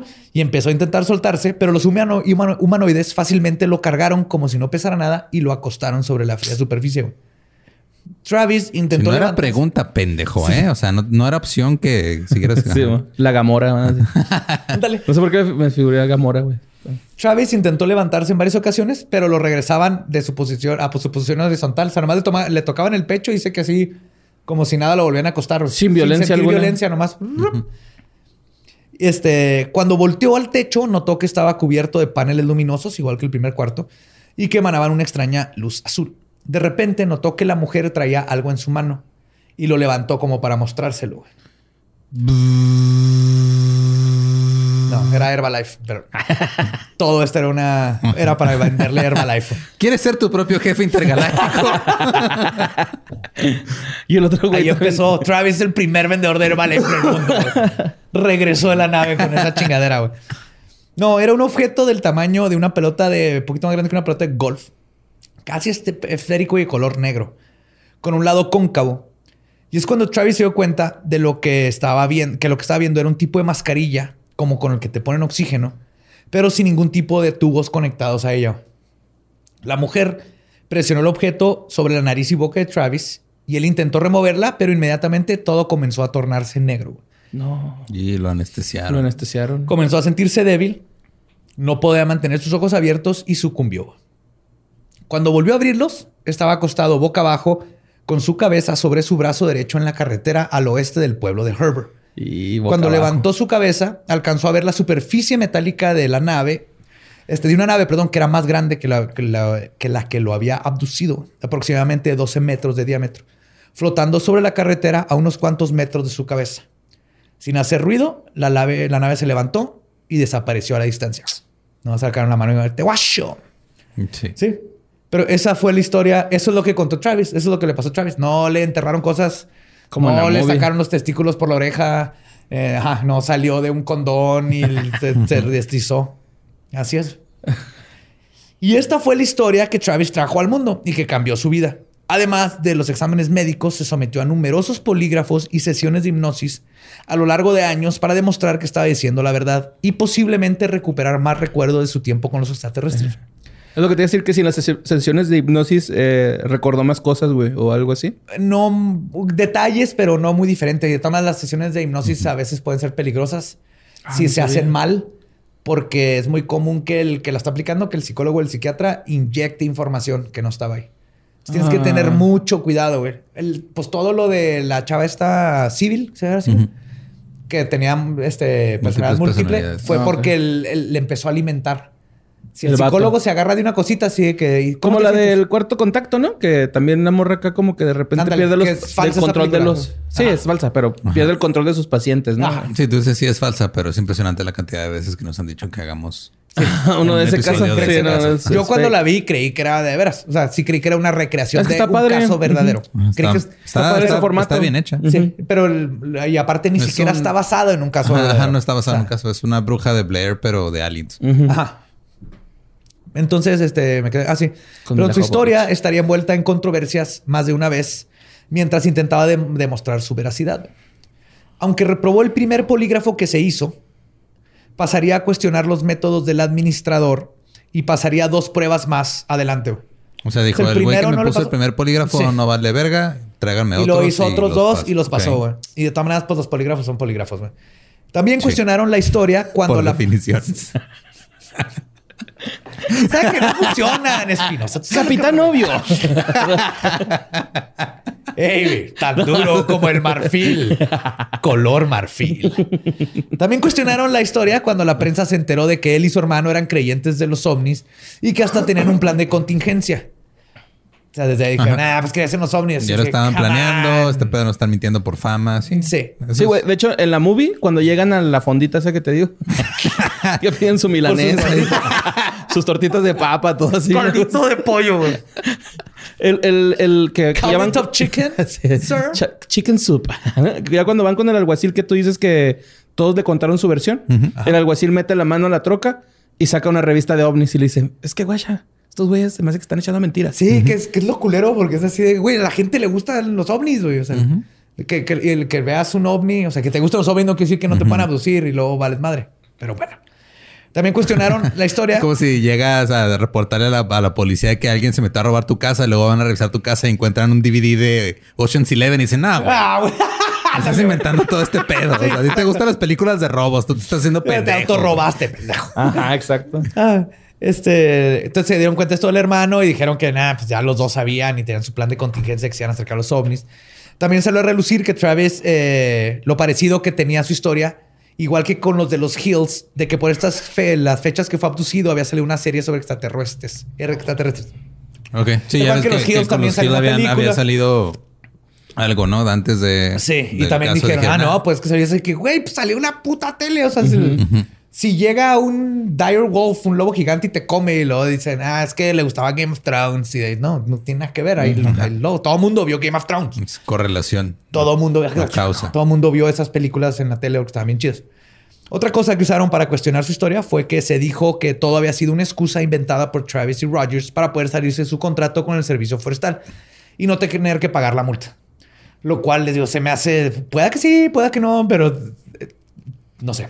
Ay, No era es- tanto, eran 2.500 Es el gobierno, güey. ¿Estás de acuerdo que si ellos dicen, me vale verga, güey, tu pinche historia de ovni, tú me pagas la multa, Sí, es cabrón? que Exacto, O sea, ajá. Lo del ovni, así como dijeron, ah, es que es por el asesinato, para encubrir el asesinato, o ahorita para encubrir la multa, es, si pudieron haber, eh, le pudieron haber puesto un yeso a cuatro de ellos y decir que les cayó un árbol encima. eh, Necesitan Algo mejor, ¿quién les va a creer? El gobierno de Estados Unidos, ningún gobierno te va a quitar una multa porque te secuestra un ovni. Oye, y qué raro que no se involucró tanto el gobierno de Estados Unidos, nada más las autoridades, ¿no? Hasta donde sabemos. ajá. Qué raro, ¿no? Sí. Pues, este, a final de cuentas, Travis se casó con Dana Rogers. O sea, siguieron novios y se casaron. ¿Siguen juntos? Sí, güey. En la movie hay una escena bien bonita de ese pedo, güey. Llega con este... Llega y le dice, Travis "Deja- con Roger, ¿no? Ajá. Y luego la están sal- así platicando. Y luego este güey se empieza a subir por un, por un tejadito. Y luego este güey le dice, no mames, güey, usa la puerta. Y este güey, no. Y luego le toca, toca la ventana. Y está esta morrita así bien guapa, así... Así recién desper- despertando, ¿no? Ajá. Y luego... ah, Maquillada, porque película de los ¿qué? Ajá, 90. sí, sí, maquillada. de hecho. Peinada. Sí, bien O- bonita, güey. Ándale, sí. Queen's Gambit nunca se desmaquilla ni se despeina. Simón. Y luego de acá de que, ¿cómo estás, guapa? Que no sé qué. Ah, un besito. Y fue la última vez que la vio y eso te llega bien cabrón cuando estás enamorado, güey, como yo. Ya. La neta, güey. No, pero sí la volvió a ver y siguen casados. Fue lo bonito. a huevo, güey. A huevo, güey. El cosmos. Sigue extrañando a el, su Fire in the Sky. Fire in the Butt. I say fire in the sky. Digo, déjate Pero sí, Sí, y de hecho un- tuvieron tráeme un varios cilindro hijos. irrompible y te voy a cambiar la vida. Eh, tuvieron varios hijos y eventualmente terminó convirtiéndose en el capataz de su propio aserradero en Snowflake, Arizona. Publicó el libro The Walton Experience en 1978, detallando su relato, el cual se vendió razonablemente bien. En 1993 fue adaptado como la película Fire in the Sky, escrita por Tracy Torm y dirigida por Robert Lieb- Lieberman, protagonizada por D.B. Sweeney como Walton. Su vida ha sido una constante pelea por defender su historia de las repetidas acusaciones de fraude a lo largo de los años. Acusaciones que van desde lo razonable hasta lo ridículo, pero a pesar de todo ha defendido su veracidad de la historia durante décadas, hasta el día de hoy. Cuando no está capatazando, no sé cuál es el verbo de ser capataz. Capataceando. Capataceando. Capataciendo, ah, no sé. Se dedica a dar charlas sobre el tema de abducción extraterrestre y su historia es considerada como una de las más reales sobre abducción dentro de los círculos de ufología. Hoy en día todavía vive en Arizona y todavía afirma, como lo ha dicho desde 1975, que durante cinco días fue tomado y retenido por seres de otro mundo. Y esta fue la historia de Travis Walton. Sí, Un poquito más fácil de creer que el- si ves la película. Sí, no. de- Menos terrorífica y, y de hecho se como que se junta más a la mayoría de las ex- experiencias de abducción que no son tan Sí, sí me acuerdo violentas. mucho que, o sea, vi la película que tenía como, creo que estaba en sexto primaria, primero secundaria más o menos. Me la, me la topé, la vi y luego, ya años después, leí el caso de Walton y siempre fue así como algo de, o sea, sí es de- te pones a pensar de, güey, como que no ha, ha habido mucho más pedo por casos que se ven todavía, este, como más improbables o que tienen Ajá. menos, digo, todos estos son, pues es testimonio, güey. Y los que aparte Sí. fue en el 65, 75, 75. 75. Pero de es un o sea, chingo, güey. Y mucha gente los, le- dijo, digo que, se, que hay cosas este, que dices, ok, si tienen sentido que pudo haber sido así, a Ajá. ridículas, como dicen, no, pues es que rentaron una cabaña y ahí es como sobrevivió cinco días en el bosque. Comiendo chidas, sin Ajá, frío. comiendo ardillas y todo, y todo era para salirse del contrato. Así que, una, no sé, está más complicado. No estoy, no estoy diciendo que sí es cierto, pero es difícil. Este, hay teorías que dices, ok, puede Las que sí lo hayan acusaciones son muy pero Hay unas lógicas. que se van porque sí hay, sí hay cosas que no se puede explicar. Que son complicadas de explicar, no que no se pueda. Entonces, por eso sigue siendo uno de los casos que siguen saliendo siempre en los círculos de ufología, igual que los Hill, como de los mejores o más cercanos que tenemos a, a abducciones, más porque era el 75. Y muchas de las cosas que dice se fueron repitiendo o se decían en otros lados. Entonces, por eso es tan importante este caso.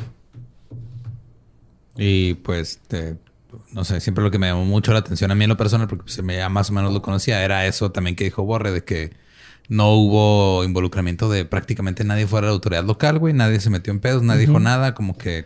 Sí, no fue este gran circo Ajá, no, no- mediático. ajá, no fue Mediático. como con Roswell que llegaron los Sí. militares a ocultar cosas. No ha sido como otras cosas que como que no trataron de desacreditarlo públicamente tampoco las autoridades. Fuera de nada más lo local y sí que decían, ah, es que a lo mejor mataron a su compa y luego ya después que salió dijeron, ah, no, pues están haciendo este pedo, pero no hubo, o sea, no hubo como, bueno, siento yo que no hubo tanto, tanto negativismo, que no es una palabra.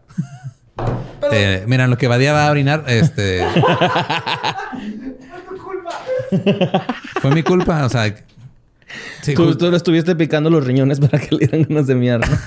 Con, Claro, con claro. instrumentos alienígenas. sí, yo, lo- yo lo estuve obligando a que tomara un chingo de cerveza para que se fuera a mear, con su ¿no? frasco irrompible, güey. Con su frasco irrompible, así, este. No, pero justo era ese pedo. Lo mismo que hacías tú, o sea, lees el caso y dices.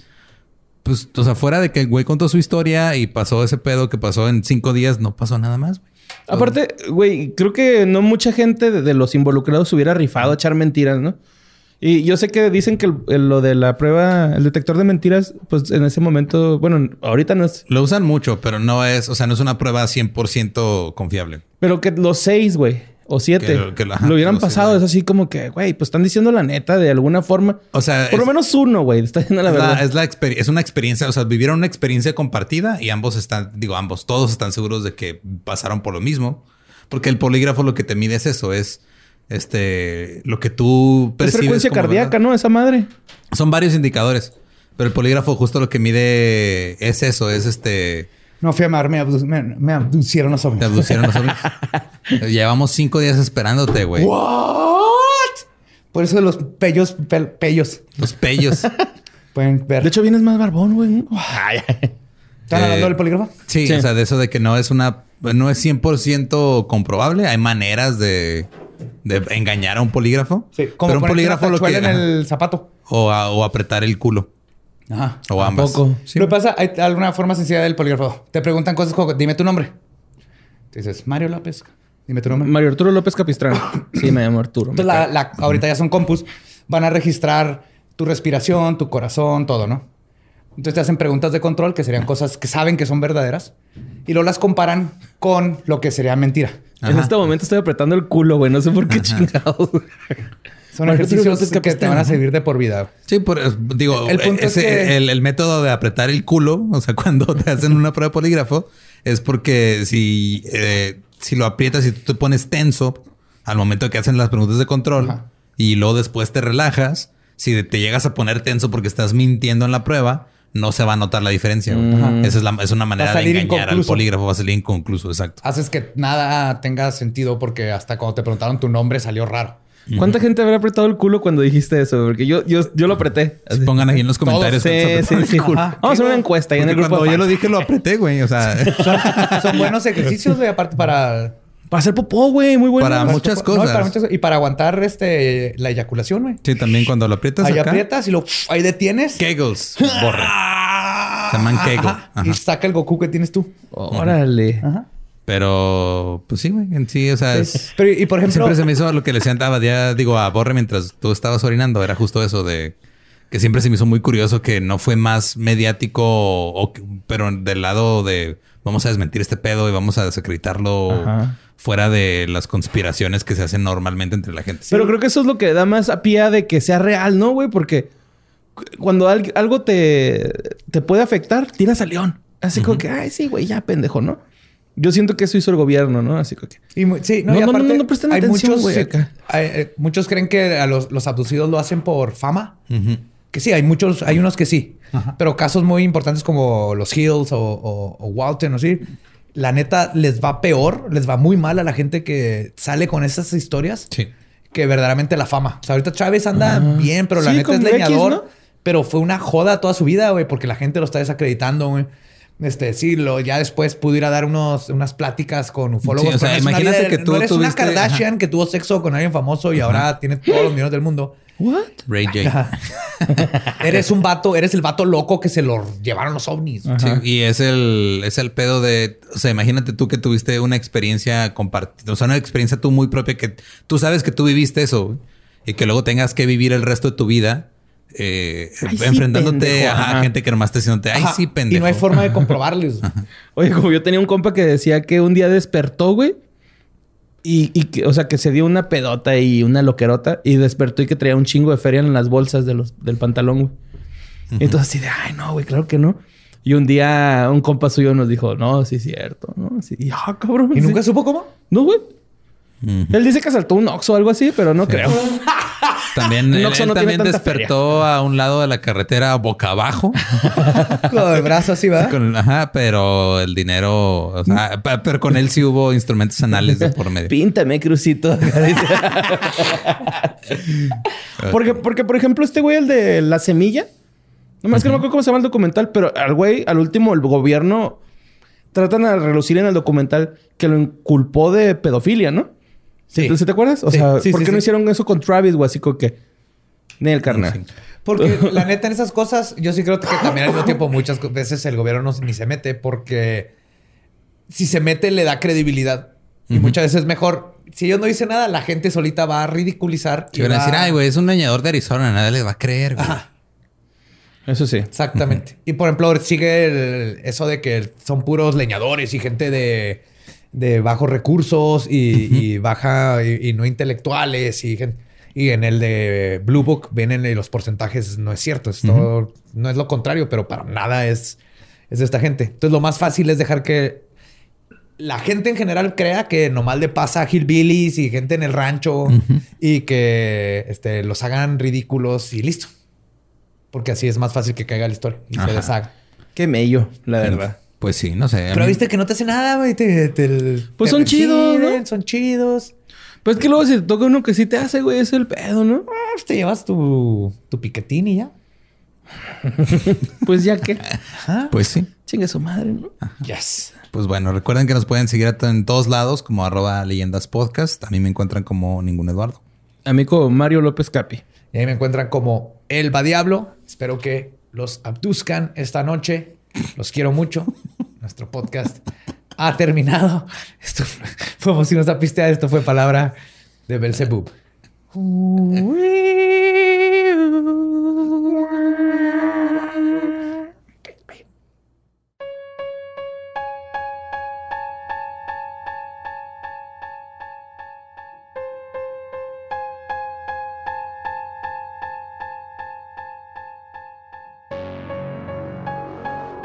Y esa fue la abducción de Travis Walton.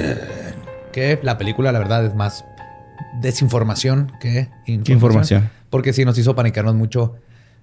Es- la mayoría de los casos de abducción no terminan con Eh, eh, una violencia extrema como se ve en la película. De que te ponen cosas en el, en el ano Recto. para revisar, pero pues a veces pagas tú para ir y que te revisen ahí. Entonces, Ajá, sí. No creo que el, el alien se ofenda si le pides un dedo extra. El proctólogo tal vez sí. El alien no creo que se no, ofenda. y están más larguitos. Préndelo, préndelo como E.T., ¿no? y así el abdomen, güey, viéndose todo. Brillando acá bien bonito. Oigan, este, antes de pasar a lo que sigue, nada más eh, mañana, eh, jueves 17 a las eh, 8 de la noche tiempo de la Ciudad de México, va a haber un live en la cuenta de Arctic Fox, que es Arctic bajo, bajo, no, Arctic bajo Fox bajo México. Y este pueden verla ahí en ese, ese mismo día. Van- si tienen dudas, tienen preguntas sobre cómo pintarse el pelo y todo ese rollo, ahí Ahí van a va estar. Que es a las 9, no a las 8.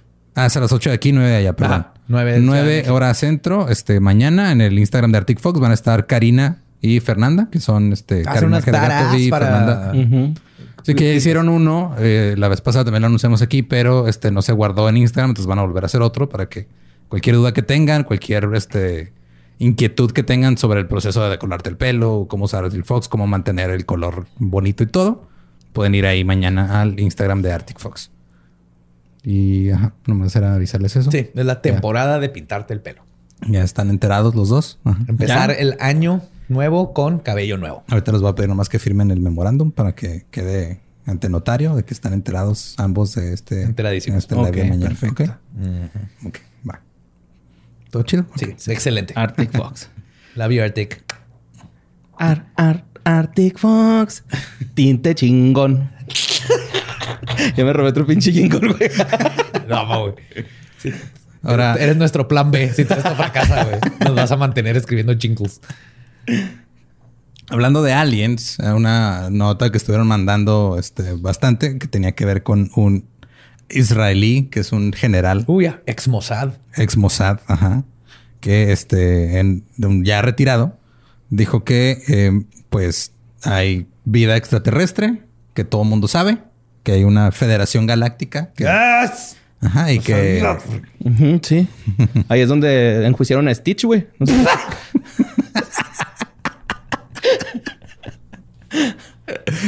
no puedo, no puedo encontrar esa lógica, güey, no puedo. Tampoco.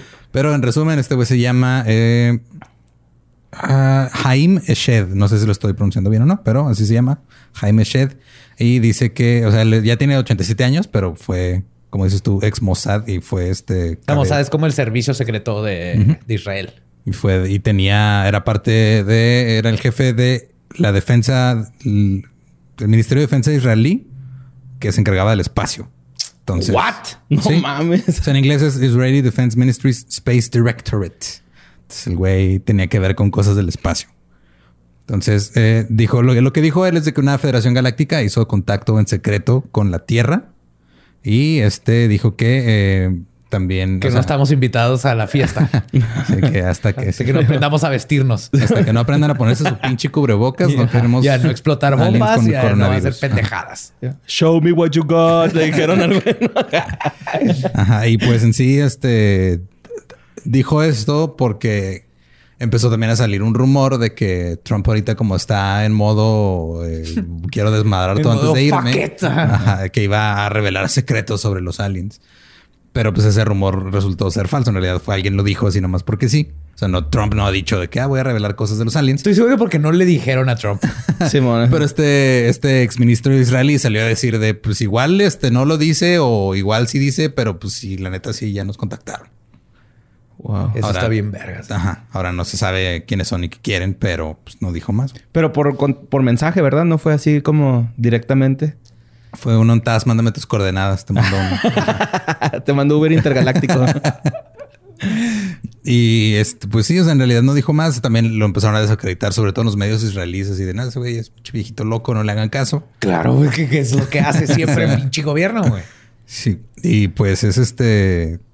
Como que lo empezaron a comparar muchos de- porque de- todo el mundo ha escuchado este término de Federación Galáctica en Star Trek. Entonces, Ajá. casi todos los artículos empiezan platicándote esa parte y luego se van a hablar de Star Trek. Y es de güey, pues.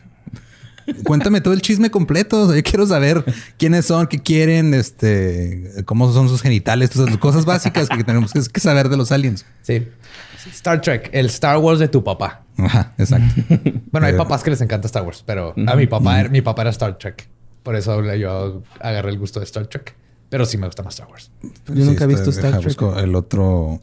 Es como los Star ubico, Wars, los pero ubico así de sin- al Spock, ¿no? Sin Que es- pistolas. Y el original con mucho más sexo. Porque Órale. Captain Kirk se cogía todo. Metálico, verde, azul. Como Eh, Chris Pratt en Guardianes de la Galaxia. ¿no? Ajá, era el Chris Pratt. Pratt. Ajá. Encontré así la- las cosas que dijo ya más específicas. Dijo que los objetos voladores no identificados han este, pedido que no se publique que ellos están aquí porque la, la humanidad no está lista. Entonces el güey violó lo que le pidieron que hiciera. Este, y luego también dijo que eh, están, eh, que son curiosos sobre la humanidad y que quieren buscar eh, el entendimiento de la tela o the fabric of the universe, o sea, la, la tela del universo. Ajá. Los componentes, lo que Asociación hace. científicos. Sí. Y, Órale. Y que ya habían eh, ah, firmado acuerdos de cooperación entre diferentes especies, incluyendo una base eh, bajo tierra, en, bueno, bajo Marte, porque está en Marte, Ajá. bajo, a Bajo la tierra de Marte. bajo la superficie de Marte, donde hay este, astronautas americanos y representantes alienígenas. Como lo que decían de los crononautas. ¿Te Sí, acuerdas que los mandaban, Que a los Marte? mandaban a Porque Marte. ahí. Ajá, Y, que- también hubo, está leyendo de los remote viewers, los que mandan a ver cosas que lo hablamos también en, en Proyecto MK Ajá, Ultra y todo eso. Ultra, sí. Unos hablaron de una base en en Marte, güey, la describieron y hablaban de la federación y esas cosas. También dijo que hay un, acuerdo este, entre el gobierno de Estados Unidos y los aliens para hacer experimentos ahí- aquí en la Tierra, no nada más en Marte, Con las vacas. supongo. ¿Viste el video de la vaca que se cae del, del techo. Entonces también está en cabrón. ¿Cómo la subieron, güey? Esa es la pregunta. El incógnita, ¿no? Pues nadie sabe, ese es el pedo. güey. Yo primero creí que la luz era, un, era el ovni, pero no, ya vi que era un No, güey que llegó güey a ver que qué llegó pedo. A ver qué pedo, Simón.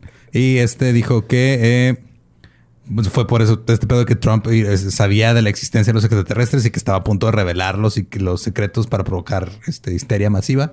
Entonces dijo, mejor lo único revelo yo. bueno que podría ser Trump. Pero nadie le creería de todas maneras. Es un viejito. Y el- Pendejo. la, la última cita que se me hace como más este.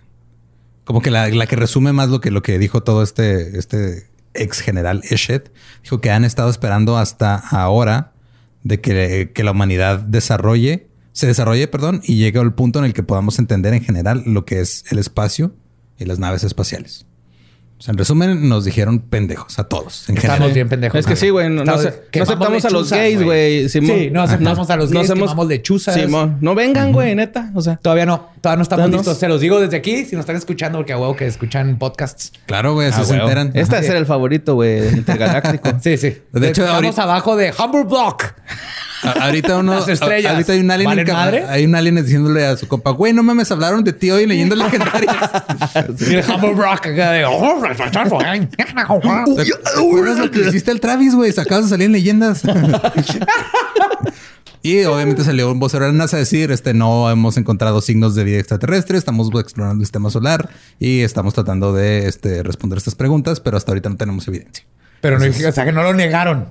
Dijeron, hasta ahorita no tenemos evidencia, güey. Es una negación a medias. Exacto, porque la NASA a eso se dedica, nunca ne- no niegan, güey. No dicen Ajá. absolutamente no hay una federación intergaláctica, absolutamente no existen, porque ya vimos que ya los WAPs ya los aceptaron. Así que sí, está lleno de objetos voladores, de naves que no sabemos qué son. Básicamente dijeron naves, ya son naves. Sí. Y pues sí, o sea, el güey fue de que. O sea, él dijo que decidió que iba a hablar porque, pues ya, digo, ya está grande y que él pensaba que ya la gente está más abierta a este tipo de información. Y lo está, pero nos falta un poquito más para que la gente no se panique cuando les digan que la Virgen de Guadalupe no fue cierta. ¿Qué? Y que todo el mundo viene de las estrellas y otros planetas. Güey, son tan aferrados que van a seguir creyendo. Sí, van- sí existe. Van a ir a tratar de convencer a, a los aliens. Van a ir a tocar planetas ahora en vez de puertas, güey. No mames. Hologramas, ¿no? Pues sí, digo, hay, gente que está diciendo que ah, este pedo es este nomás. Pues el güey quiere publicidad porque creo que va a publicar un libro, no sé qué pedo. Eh, no, 80 años ya se va a morir, güey. ¿Qué tanto le puede sacar? no sé, puede dejar a ustedes. No sé, pero pues eso fue lo que eso fue lo que dijo. No nos consta nada, pero eso No. fue lo que. Tom DeLonge para presidente. Sí. 2027, no sé, no sé calcular. 24. ¿24? Sí. 2024. Son cuatro Tom años. A mí Pues ya, creo que era, era toda la, la nota que tenía que ver con aliens y justo pues, hoy hablamos de aliens. Sí, así que espero que crean igual que nosotros. Y había un Travis, güey, I want to también. believe. Uf, ahí está. I want to believe y espero que ustedes también crean. I want to believe in aliens, UFOs, anal probes. Los amamos. Gracias por escucharnos. y, nos vemos y escuchamos el próximo miércoles. Macabroso. Esto fue Leyenda Legendaria. Acuérdense de darnos like, suscribirse y aunque no nos escuchen en YouTube, nos ayuda muchísimo si se suscriben porque esos números hacen que este, pues, podamos hacer cosas más chidas. Cuando ¿Te acuerdas que hace un año estábamos festejando llegar a los 100 mil y vamos a llegar a 400 mil? Eso es gracias a ustedes. Entonces, thank you. Digo, Si pueden, nomás suscríbanse, aunque nunca nos vuelvan a ver en YouTube, no pasa nada, pero nos ayudan mucho con esos números porque nos ayuda a expandir el universo legendario. Hasta la próxima, aliens. ¿No? Sí, Sí, sí somos. todos.